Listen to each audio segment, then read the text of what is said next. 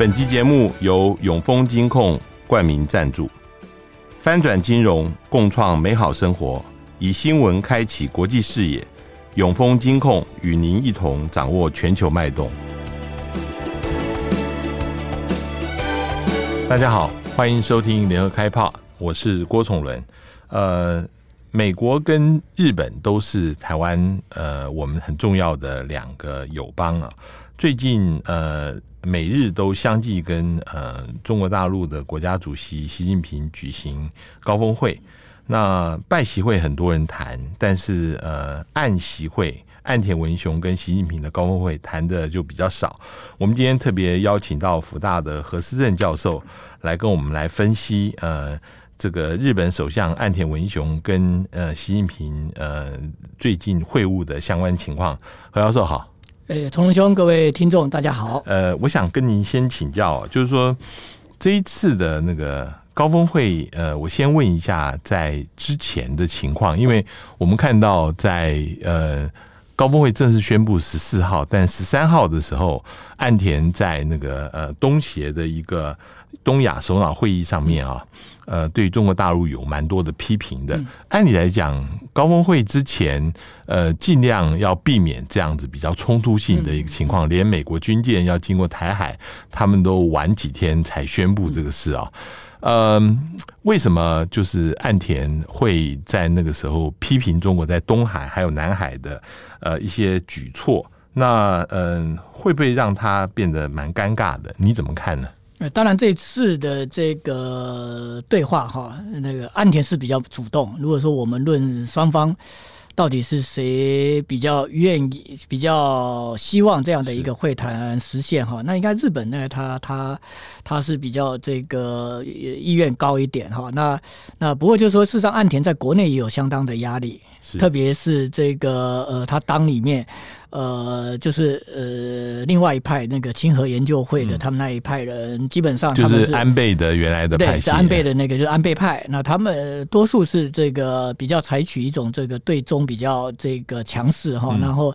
呃要这个比较这个呃呃严格对待这个中国在海洋所呃对日本所带来的这些问题。嗯。那所以其实岸田这些对话的话，我觉得他之前采取这样的一个就是说呃姿态出来哈，可能呃呃，我觉得用意的话，基本上也是这个跟党里面这个呃特别亲和研究会他们那一挂。做一个这种这种这种交代了，因为他也承诺，就是说，他说这对话一定需要。他这个对话大概从五月吧，他在这个国会的参议院里面的这个这种这个呃预算委员会里面啊，这个他就首先抛出来，就是说他希望能够这个实现这个呃跟习近平的这个首脑的一个对话。那那不过就是说这个等很久，那这中间事实上他也做了很多，他他他他也在保证，就是说在对话里面他不是这个会让步。他说，因为我们他他他认为就是说中日关系当然存在很多问题，有问题才需要对话。嗯。那而且他说这对话我会讲我该讲的的的问题，我我该做的我都会做。所以所以这里面他这是摆出一个动作出来。可是我我我的好奇是因为大陆。那边一直没有一个回应哈，而且嗯，事实上在呃之前这个我们刚刚讲的那个峰会上面，李克强已经跟岸田有一个会晤了哈。那那个时候是不是有讲说呃会不会这一次呃习近平就不会跟呃岸田碰了面是？实际上，应该我跟崇伦兄哈，我们长期关心东亚、关心这个美日中关系的，我们都听到这种这种风声了。实际上，在这个 G 二十之前，包括大陆的学者，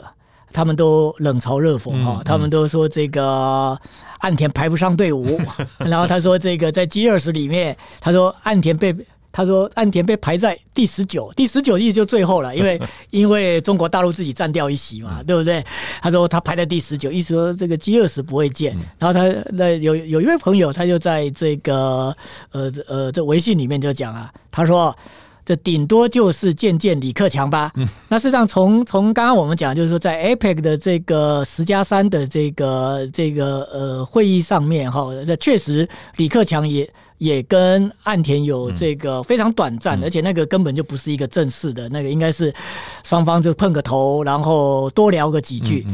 那那很多人也认为，就是说，那应该后面的 G 二十跟 APEC 应该就就就就不会排了，因为李克强已经意识到了。嗯。那不过就是说，到了这个 G 二十的这个时候啊，这个日本的这个内阁透过官房长官啊，他首先这个就就就把这个消息给放出来。嗯嗯嗯。那那可见就是说，这里面这个日本也不呃，这个就是说，他大概用了蛮多的这个力量，特别在前面的这个中美的这样的一个对话，就谈很久，三个小时，三个小时，这并不是一个形式上的一个对话，他们是一个实实在在的对话。所以，所以中日关系一定要赶上，因为什么？因为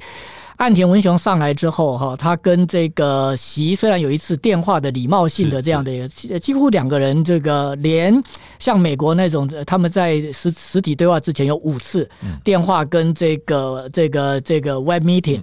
那日本都没有，所以日本基本上他们在整个中日关系上面，他特别在岸田来讲的话，他有一种这种这种这种，他有这等于是落后美国的这样的一种急迫感啊。那他也呃需要这个在中美这个对话之后哈，这迎头赶上。特别是他要展现他岸田外交的这样的一种他自己外交的一个手腕，因为他要证明，就是说我之前也干过外相，干过防相。那你们都说安倍外交很厉害，但是我也对外交，我也对外交，我我并不是这个门外汉。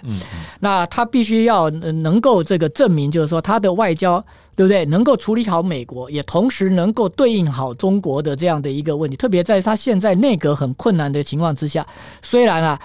我在日本的这个媒体的朋友，这个这个他们也跟我讲，他说，这个在东协的这样的一个这种哈，这个不管是饥饿说 Apple 会，他说哪怕见了都救不了这个岸田现在的这种这内阁的一个危机，因为他最近这个几个阁员接连给他这个出包，对不对？对。从从经济再生相到法相，然后一直到最近的这个总务相。嗯。那他说，而且岸田现在的自制率很低哎，就是三成三成左右，在，三成左右。然后对他最不好的时事新闻社哈，还做出来二十五。那那但是就是说，呃，听众其实要了解一点，就是说他外交不会加分，可能。可是，如果他这次没有见到习近平的话，对他一定扣分。嗯嗯。换言之，说是这个东西，就是说这个没有正面的效果，可是一定会有负面的效果。所以他一定要见上，至少让这个负负的这个分数不要出来。嗯。哎，那个刚刚何教授提到了一个，就是嗯，日本的外交其实在过去往往是追随美国的外交，尤其是在对中国大陆方面啊。呃，常常这个日本就是猝不及防，就是美国突然之间就跟中国大陆之间的关系有很大的一个转弯，甚至很多人那个时候担心就会跳过日本的这个情况啊。那这一次，呃，有多大程度，呃，美国安排跟习近平的高峰会，也影响到这个日本的这个这边的急迫感，要赶上美国的脚步这样的情况？呃，当然，如果这一次没有岸没有这个呃中美的这个峰会的话，我认为岸田可能还不会那么急。嗯嗯。可是这个中美的峰会已经在前面已经已经成为事实。所以我们可以看到，就是说他他这个呃，在在整个这个这种对中的一个外交上面哈，他当然他他们很担心所谓的一个 Japan Passing，对，就是我们这以前叫做这个就是七二年的月顶嘛哈。其实日本的朋友他更传神，他讲说何老师，其实美国我们我们这他说美国最差劲的还不是说转弯不打灯哦，他说美国经常是要左转，但是。他他打右转的灯号，换句话说，他做相反的事情呢、啊。他说：“那我们跟在他后面啊，很危险啊。”对对啊，就是就就就所以就说这个就是那个这岸田啊，这个他知道跟习近平的这样的一个这个对话，而且他们对话时间很短，大概只有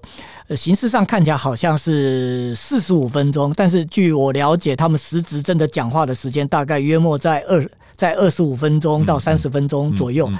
那形式意义大于实质意义啊！可是这形式意义对他来讲就是这个至关重要。为什么这里面他做一个这种，就是说他在中日，因为中日的这个外交里面，基本上首脑外交是很重要。如果首脑外交能够重启的话，这也意味着就是说双方的关系基本上至少是回到那个正常的那样的一个状态。所以他他现在这一次做的就是让双方的关系看起来像。这个重新回到正轨上面，那至于就说能够走多快，或者是能够走多远，甚至于会不会倒车，就如同这垂秀夫讲的，对不对？他说以前的中日关系，他用过山车，这过山车经常会会会会会进两步退一步，对不对？可他说希望以后看就是像一部电车，普通电车，就是一直往前跑。他还好，他没有讲说 像日本的新干线，跑得跑很快。那这个他就用这样子形容。不过我们可以看到，就是说。中日建交的这个今年是五十年嘛，哈，他们双方事实上当然没有正式的这种这种这种这种纪念的这个大会，现现双方的首脑这个这个这个聚集，或是外长聚集去去纪念这个这五十周年。可是呃，这个基本上气氛是比四十年的时候要好很多。当时四十年的时候刚好遇到这个钓鱼台国有化，任何有关事味道的这个庆祝几乎都看不到。那这一次的话，事实上我们可以看到，就是说双方特别透过金团联以及双方的大使馆，嗯、那这个基本上他们都做到了。而且这次就是说首脑非虽然没有这个对话，嗯、可是这一次事实上双方他们在五十周年的时候，席跟岸田也互相的给对方写信，嗯嗯，然后寄予这个未来的这个中日关系，还有在二十大，呃，这个这结束之后，对不对？那个席确认这个连任连任。嗯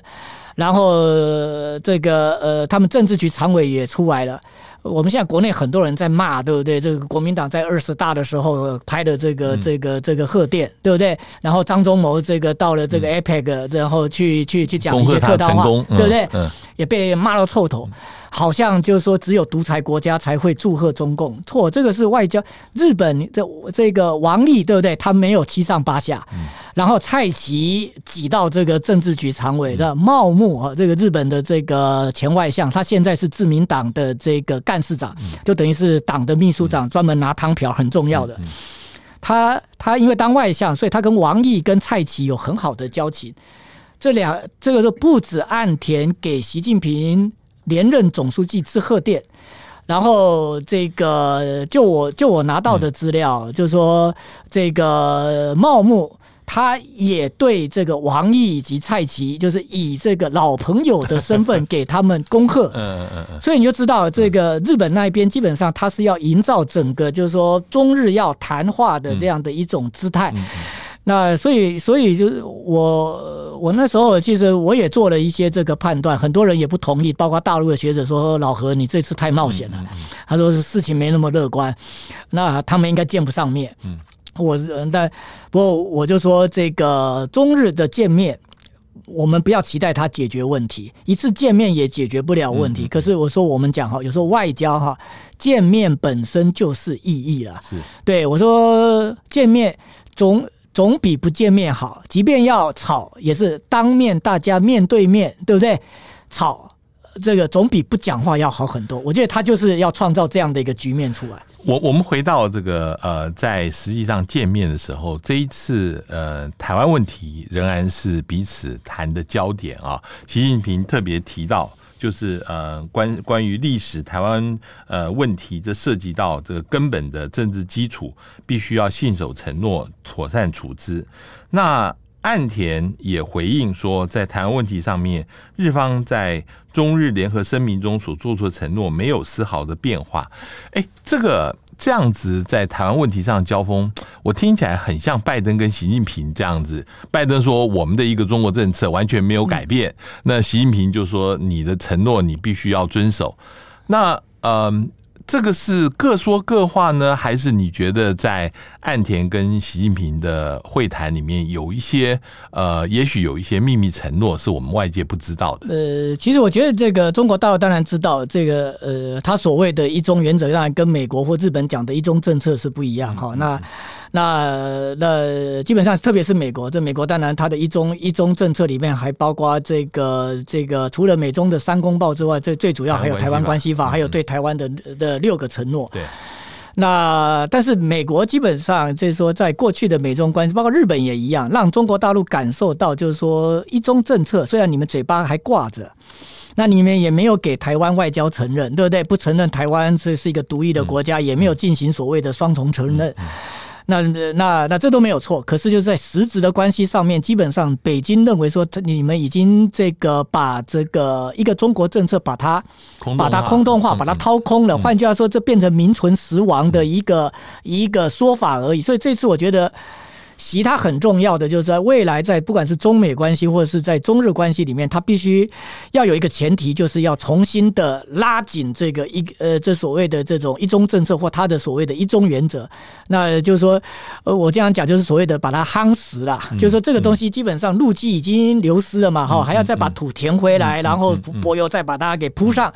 然后这样双方走在这个路上的时候才不会这个天崩地裂。我觉得习他这一次当。然很希望，就是说把这把未来的这样的一个这个美日跟中国之间关系做到这一点。不过这个事实上他也没有把握，这包括我们在跟这个大陆的一些朋友在他们会后的一个，事实上他们也认为，就是说最重要的还是不是他嘴巴讲什么，而是他看你做什么。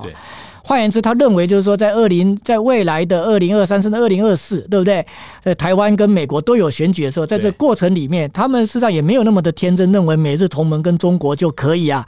这个这个这大家就可以这个相逢一笑泯恩仇，他说哪有这么便宜的事情？所以在未来里面，未来的话，他们还是认为就是说，在他们的美国的这个国内的政治里面，或者是日本的国内的政治里面，他们还是会不断的这个强化跟台湾之间的这样的一种交往，然后这个跟中国的这个竞争里面，还是会利用台湾的议题。然后来打击中国，那所以这这里面这个，我觉得美国跟跟中国关系，或者是日本跟中国，这其他可能很重要的只是画得出一条清楚的那个红线在哪里了，就是说没关系，你操作，那我也知道，你也一定会操作。可是我告诉你，如果你做了呃呃，你做你做了什么事情的时候，那我就只好。这个不客气了。那换言之，就是呃，中国我觉得到现在他们在两岸的问题上面，就这个我最近参加他们的会议，他们还是把这个所谓的融合发展哈，然后把这个和平统一挂在嘴边，在二十大之后。那不过就是说，他们这个基本上他们也很清楚，就是说，如果台湾。的这个问题上面，哈，这个跨越了那个红线的话，他说：“那对不起，那你们你们也不要认为，就是说中国会为了发展，然后就对这个事情就就隐忍，就吞下去。”他说：“那我们就只好放下一切，哪怕。”哪怕真的真的就说做了不得已的事情哈，这个会会让中国整个发展迟滞，甚至于倒退。他说：“那我们也应该做。”那不过有人也就问了，就说：“那你这样子不是趁了这个这个美国的或者是日本的意思吗？特别美国他们就想要用台湾问题去迟滞你中国的发展嘛？可是他们这这他们这讲的很白，他说如果在这台湾问题上面踩了红线还不处理的话，他说这个比。”我们提我们这个呃这种这种就是说这个这个不处理它，对不对？然后继续发展，这个受的影响呃这个哪一个比较大？他说当然是不处理。然后这这个让这个等于是台独成为事实，这个影响影响很大。他说这个会造成，其实我大概听得出来，他们就是所谓的亡党亡国，那个国当然是他们的中华人民共和国了。那这个意思就是说，如果亡党亡国了，还管你什么中国中华民族伟大复兴不伟大复兴？那这个就另外一回事了。我我我我想呃，另外我想谈的就是说，呃，因为在以前安倍。呃，那个时候他提出来，他说这个呃，台湾有事就是日本有事，也就是美日安保有事啊。呃，现在岸田接了首相已经一年了，他还是这个想法吗？还是他有他自己对于呃未来这个台湾有事的一个想法？那呃，因为传说今年年底之前，可能安保的那个新的又要开始修订了啊。他会照着安倍过去的路线走呢，还是有他自己的想法出来？当然，他或许他会真的有呃，他会完成安倍遗留下来的一个未完成的功课了。嗯，就是建立所谓的反击能力。那反击能力是岸田上来的时候稍微在修辞学上面哈修辞了一下。事实上呢，安倍讲的比较露骨了，但事实上这这个是同样的东西。嗯，呃，就是对敌基地攻击能力。那以前自卫队基本上哈，他只对对这个就是进入日本领土、领海跟领空的这种外来的这个入侵，然后他们还讲啊，就是说一定是穷尽一切之办法，然后都还不能够排除这个状态的时候，他们最后不得已的情况之下，以最小限度，然后来行使武力。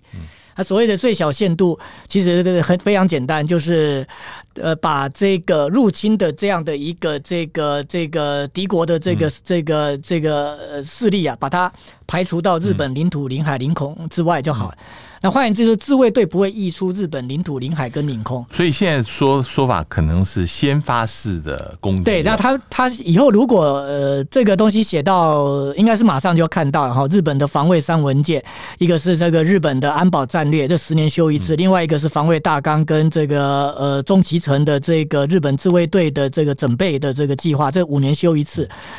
那这个如果说导入了这个对敌基地攻击能力是呃的话，这个这可能就改变了过去自卫队这个不对这个日本领土、领海、呃领空之外的他国去进行攻击的这样的一个承诺。我我我以前一直都觉得这个好像直接他指称的是北韩。啊，因为北韩的飞弹那个时候一直越过日本领空嘛，但是你的意思是说，其实他写的方式会模糊，甚至这个可以应用到对于中国大陆的攻击，是不是？这个他不会写出任何的国家，换句话说，只要任何国家在整个这个日本的这个安全的判断上面，对不对？有对日本。呃，攻击的这样的一种这个事实，但是这个在日本国内，我觉得呃，可能哪哪怕他写到这样的一个这种这种纲领性的文件里面哈，都会引起很大的宪法上面的争议。这真的已经已经有人在讨论了，这讨论的非常热烈，就是说你很难确定这个意图。嗯嗯嗯，你怎么确定这？而且他们还说我不只是攻击你的军事目标，哎，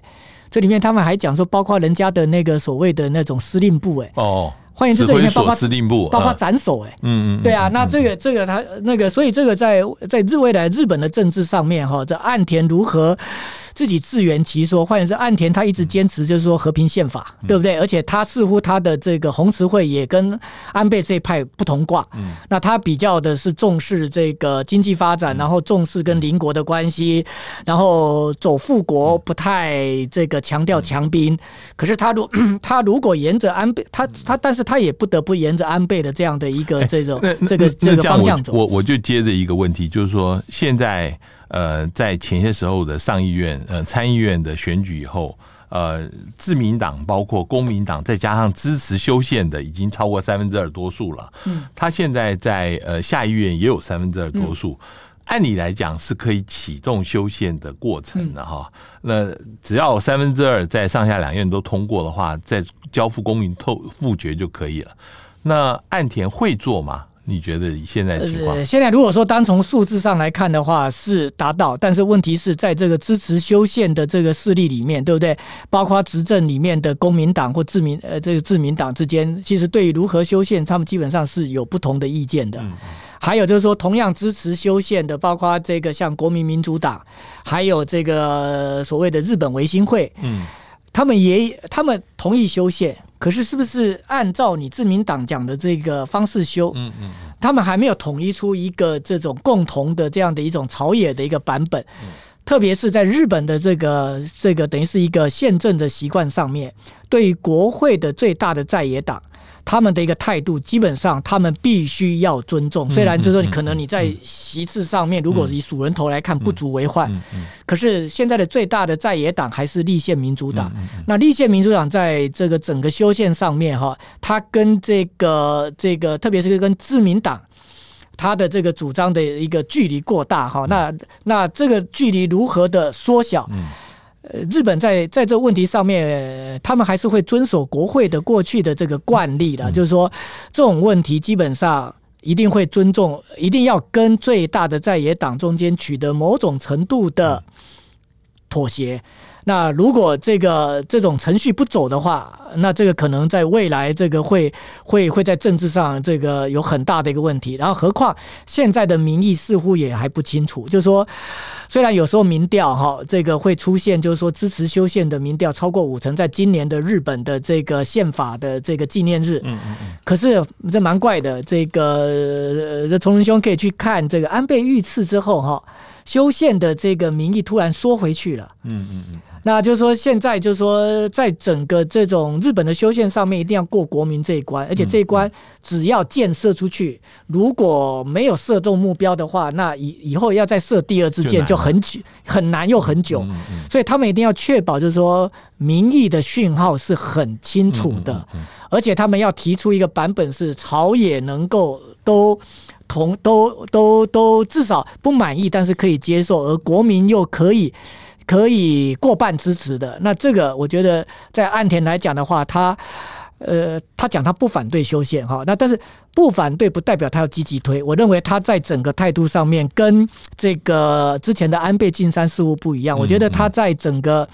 呃这种步伐上面，我认为他是 slow down。嗯。他真的是小心谨慎的慢慢开，他没有像安倍用飙车的。对啊，回回到这个呃中日关系啊，这个呃现在我们知道呃日本的经济仍然是没有景气嘛，尤其是现在有一个问题，是因为美国联准会升息了以后啊。日元现在跟美元的汇率一直在贬，对，然后呃，所有进口东西如果按美元来计算的话，都涨价啊，所以现在通货膨胀开始起来了，现在有到三以上。那呃，我的问题是，嗯，很多国家这一次纷纷的跟习近平开高峰会，都是着眼于经济这个方面。呃，第一个问题是，嗯，现在日本。呃，有没有考虑跟中国这样恢复来往，对于它的经济怎么样有帮助？那第二个是从负面来看，因为美国现在要求呃几个国家对于中国的晶片，尤其是高阶晶片要持限制性作为。那日本过去呃对中国输出的晶片是一半导体是一个非常大的项目，呃，占到这个输出的十百分之十左右啊。如果说现在要照美国的方法，照美国的限制的方式，这个对日本也有很大的影响，会这样子做吗？你你怎么看？当然，日本他们这个未来就是说，是不是加入所谓的这个 Chip Four？虽然日本它不是那种高阶晶片的这种生产的国家了，因为日本的。整个这种这种这种晶圆产业哈，在这个当时八零年代的时候，被美国被迫签下一个这个半导体协定之后，几乎是缴械。那当然，他们现在大概也非常清楚，他们要重新拿回来这，而且不只是只有在组装、在封装这个这测试，他们不是只有要做台积电做的事哦，他们还要等于是自己要。日本喜欢自主研发，日本也有这个能力自主研发。所以就是说，这未来如果日本可以走自主研发的话，这个对中国来讲是一个蛮有趣的。就是说，我觉得如果日本走自主研发的话，它不见得就按照日本过去的产业的这样的一个习惯哈，它不见得会这个在整个这个生产的这个软硬体的或者这是说设计生产的软硬体设备上面去。完全的这个 follow 美国或是依赖美国，嗯嗯、那所以换言之就是说，如果未来自当然这不可能是是是一触可及，可是事情总要有个开始。如果日本要开始建立这个，而中国也要走它的这样的一种所谓的这种晶圆要自主嘛，因为它这现在被困死了。对，对那这中日之间确实是有这个这合作的这个余地，而且就是说在这过程里面，他们似乎也必须要走一条不会被美国。看死的这样的一种这种这样这样的一种这种这种金元的这种制造的这种规程出来，那我觉得就是说。相对来讲，日本还比台湾这边要更自由一些，因为台湾几乎所有的技术都是从美国这边，而且包括软体，还有这个对，而且就是说，其实我们就只有是用我们很便宜的水电，再加上我们老我们非常聪明，然后又勤劳的这些这些这些这些人才，对啊，那那我所以我觉得说，这次的这个岸田，当然它是重点，当然绝对摆在经济，因为可以看到就是说之前肖之去访问的这个，这这给岸田很大的刺激。是。他把这个德国商社，那日本的商社当然急啊。我们可以看这一次的这个中日建交五十年，在敲敲边鼓的，就是金团联啊。石这个石昌这个会长啊，他经常是作为一个意见领袖，作为一个企业，他经常就是喊着就是要这个把这个中日关系再拉回来，而且而且经济的这个问题上，我认为明年可能有一件事情，我们或许可以看到，就是已经停开，从上一次在成都的这个中日韩峰会，是是是，那这一次在这个整个这周中这个等于是现在中国跟日韩的关系大致不错，嗯哦，那个至少稳住，特别这个尹学上来之后，中韩也没有太坏，日韩也那日韩恢复了，对，日韩也恢复。我觉得就是说，呃呃，今年应该这个在韩国，这个影这尹锡悦应该是很有意，明年啦，明年应该在韩国尹锡悦应该有意愿，而且也希望能够促成这件事情。那当然，这个如果从时间上来看的话，应该是在两会之后，特别是新的大陆总理上来，因为这习惯上是由总理出席，就是说这应该。是会有李强出嘛，嗯嗯、那就是说，周这次的这个岸田，其实他在听说在这个整个风整个会谈里面，他有他有代话，就是说企业界希望能够把大陆现在的这样的一个所谓的动态清零，那个管得太严了，那个已经阻碍了整个中国在中国的日本企业的这样的一个活动，而且这这这对成造成他们的生产根本没有办法计划。那因为可能可能没有办法这个去预期什么时候会被会被会被封被被整个厂封起来。对。那所以就是说，他们希望中国大陆能够改变他们的这个防疫的这个政策，还有就是说边境管制是不是让能够重开？日本已经开了，是。可中国这边还没有开。那另外的话就是说，在这个核实问题上面，这是像我刚刚讲这几个问题。都是这个日本希望能够这个，就是说在中日关系里面先其就这种就是可以互利的，而且政治性不高的，那也不会牵扯到很敏感的台湾问题的这些东西。那换言之，就是说把这个疫后的这样的一个中日关系，让它服务于岸田他要提的这个所谓的所得倍增计划。那那也让这个岸田在经济上面哈能够缴出一点成绩，不然的话，明年大概明年这个时候，日本的众议院大概就进入第四年了。嗯，那很快的，就是说安这个岸田大概也要面对这个选举的这个压力哈。那那所以就是说对对对岸田来讲的话，他时间虽然还有，但是不多。那他要他要在整个疫后的一个经济里面，像刚刚崇伦兄讲的，就是说。他现在确实面临非常严峻的这种输入型的一个通膨，再加上日元的一个贬值，特别是他的观光客，虽然现在观光政策这个边境已经已经已经开了，可是观光客还是没有回去，而且最大宗的观光客是中国大陆，中国大陆还有香港的观光客，那这个问题其实。他要解决，那当然，这个他，我认为岸田这个呃，明年大概他三月的时候，他也会撤换掉现在的这个这个日本央行总裁黑田，因为黑田一直一直不肯放弃缩表，嗯，那所以就说这个这个呃呃呃，他明年他任命这个新的这个日银的这个总裁之后。那那那整个这呃呃，就是说他他可能对于这个整个日本的财政货币的这个政策会重新的制定，然后